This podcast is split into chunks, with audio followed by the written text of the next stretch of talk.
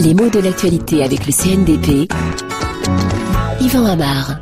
C'est demain que se décide l'identité du 44e président des États-Unis d'Amérique. Donc c'est demain que se termine la course à la Maison Blanche, même si le vainqueur n'entre en fonction que plus tard.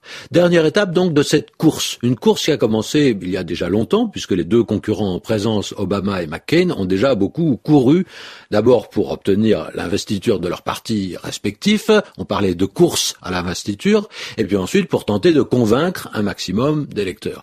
Il faut du souffle hein, pour une course aussi longue. Alors, la course à la Maison Blanche, c'est bien sûr un cliché, c'est une expression qu'on a beaucoup entendue, mais le mot de course est quand même tout à fait intéressant dans ce contexte. Course, c'est de la famille du verbe courir évidemment. Et courir comme course a plus d'un sens. Courir, d'abord, ça veut dire aller plus vite que si on marchait. Donc l'idée de rapidité est déterminante. Mais il y en a une autre. Courir, c'est aller plus vite que les autres. Et l'idée de compétition est aussitôt présente. Plus présente encore dans le nom commun course que dans le verbe courir. Faire la course, c'est tenter de gagner courant en essayant de l'emporter. Il s'agit bien d'arriver le premier une fois qu'on aura pris l'autre de vitesse. Seulement dans l'expression qui nous concerne, la course à la Maison Blanche, il ne s'agit pas de faire la course avec les autres, mais de gagner cette course à la présidence. Donc, syntaxiquement, grammaticalement, c'est intéressant. On fait la course à quelque chose. Le complément désigne non pas le concurrent, euh, McCain pour Obama, Obama pour McCain, mais le complément désigne le but à atteindre. Dans d'autres circonstances, on a parlé de la course au pouvoir, de la course à l'argent, de la course au bonheur.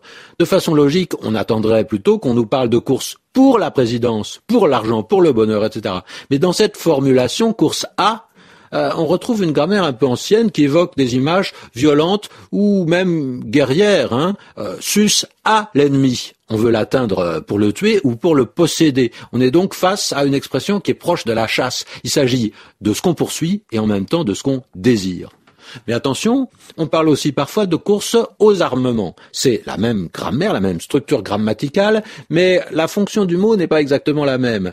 il s'agit pas seulement de ce qu'on veut atteindre, mais de ce qui nous fait rivaliser avec les autres. Course aux armements, c'est-à-dire on en veut toujours plus, on veut toujours être plus puissant, plus destructeur, mais il n'y a pas vraiment de but arrêté. On continuera tant qu'il y aura un rival à dépasser ou simplement un rival dont il faut se méfier. Jadis, on parlait aussi de la course au clocher, ce qui montre bien que ce type d'expression euh, s'ancre dans un passé extrêmement lointain de la langue.